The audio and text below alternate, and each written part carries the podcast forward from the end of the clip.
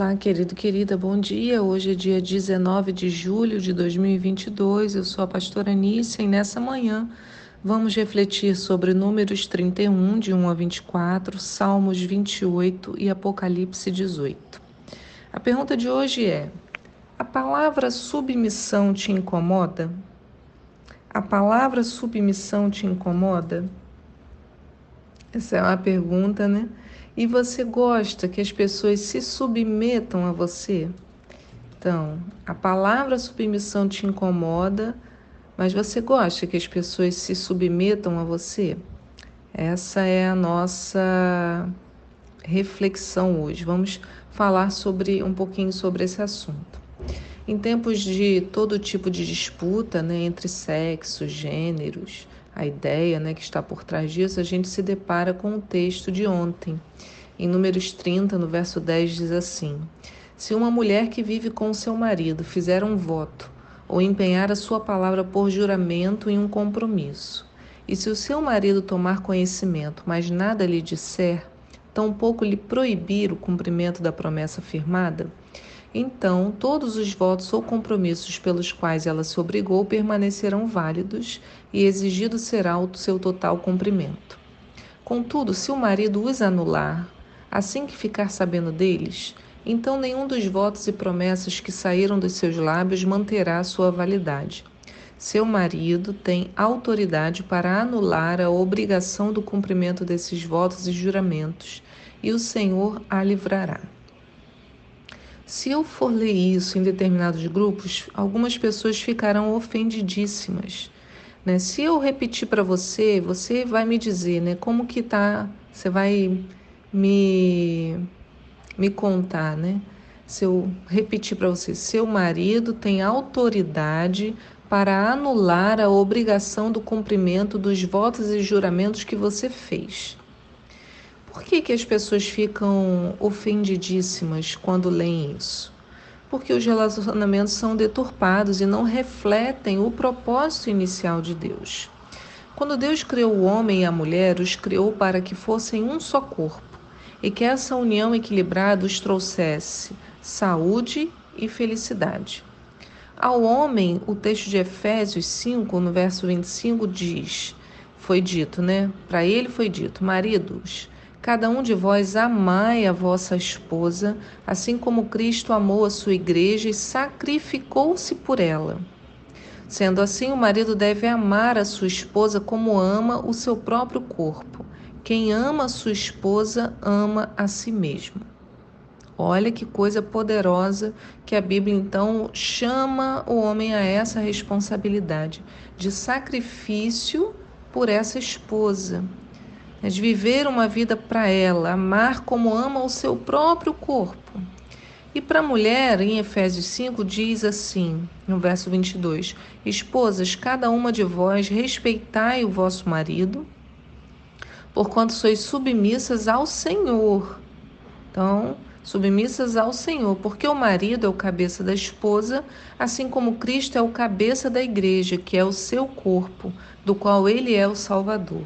Então ele compara, né, o marido é o cabeça da esposa, da mesma maneira que Cristo é o cabeça da igreja. E aí por isso, como Cristo amou a própria igreja e se sacrificou por ela, o marido também ama a própria esposa e se sacrifica por ela. Então, quando cada um falha no seu chamado, a distorção acontece. Nenhuma mulher que se, quer se sujeitar né, é uma pessoa que lhe maltrata, que lhe faz mal, que não a coloca acima, né? não coloca as necessidades dessa mulher acima, em primeiro plano. E quando o homem é mesquinho e egoísta, descumpre o, o propósito de Deus. Então a sujeição ela é construída para o bem da mulher e não para a sua humilhação. Mas para isso funcionar há um contexto próprio, um ambiente de amor e cuidado. Né? Veja, eu não estou querendo justificar né, se o marido não é assim, a mulher não é submissa, mas que há uma doença né, entre homem e mulher e que a gente precisa abordar e tratar.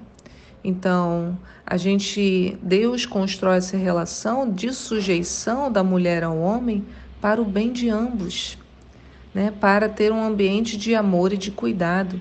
Por isso, ao homem deu-se a autoridade de anular os votos da mulher.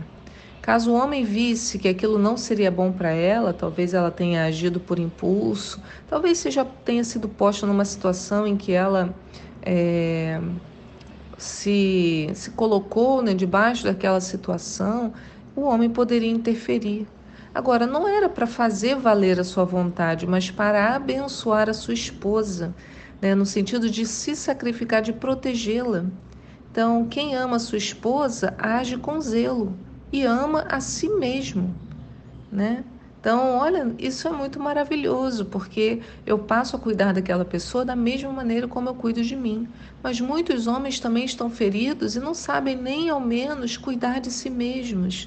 Né? Não se veem valorizados, não veem o seu valor, o seu potencial, e ao não enxergar isso em si, também isso vai como um efeito cascata para o relacionamento com a mulher.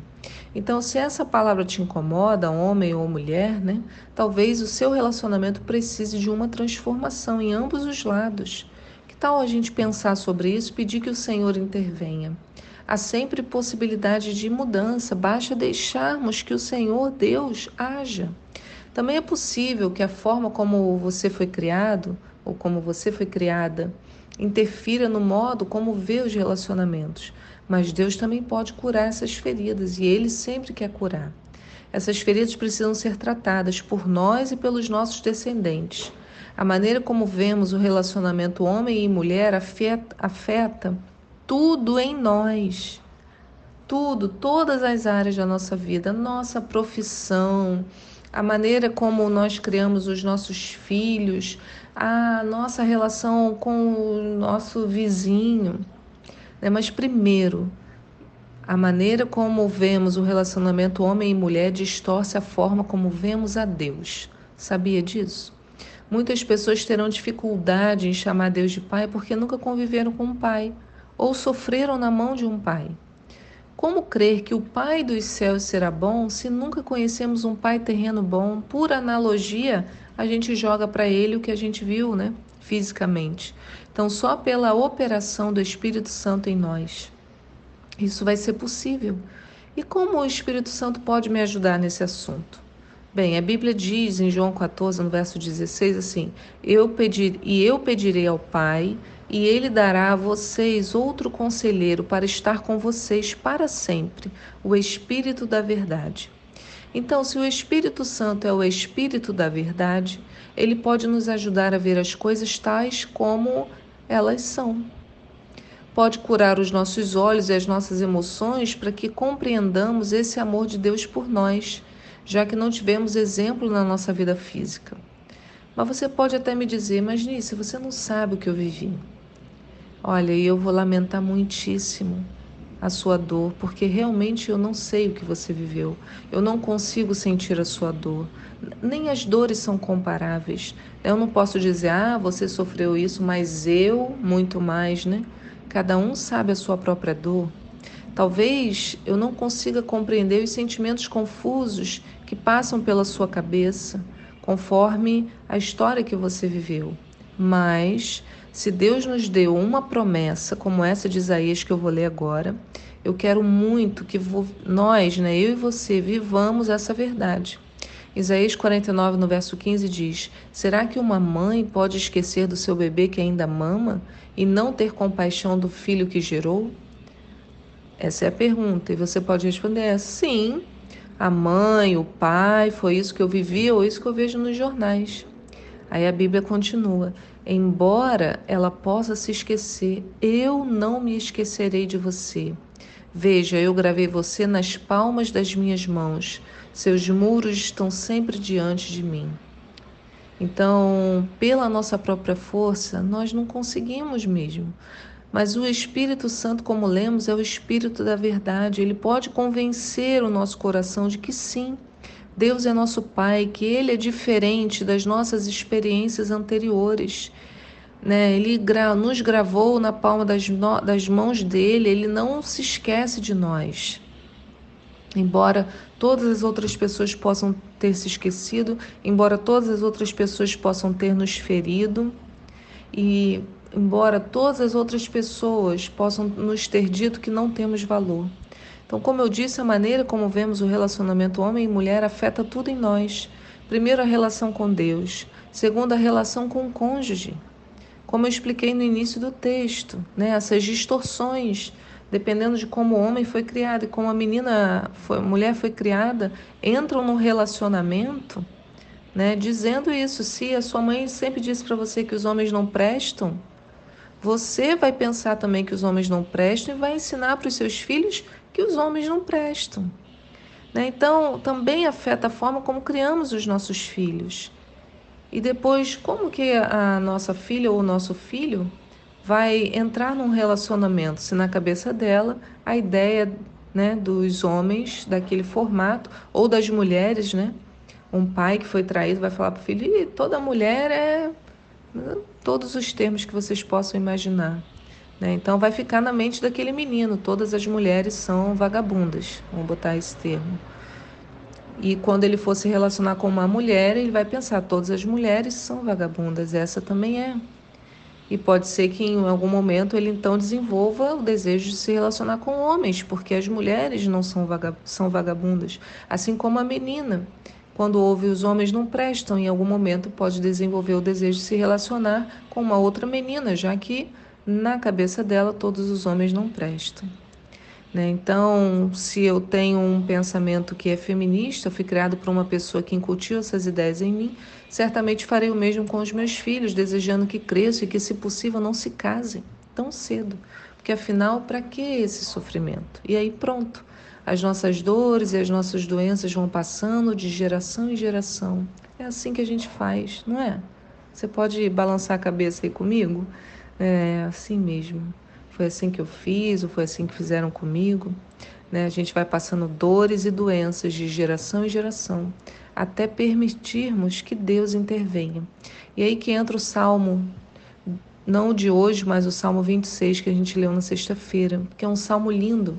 Davi está desejoso de agradar ao Senhor, se esforça para alcançar a pureza, a clareza de visão, a verdade, a separação do mal.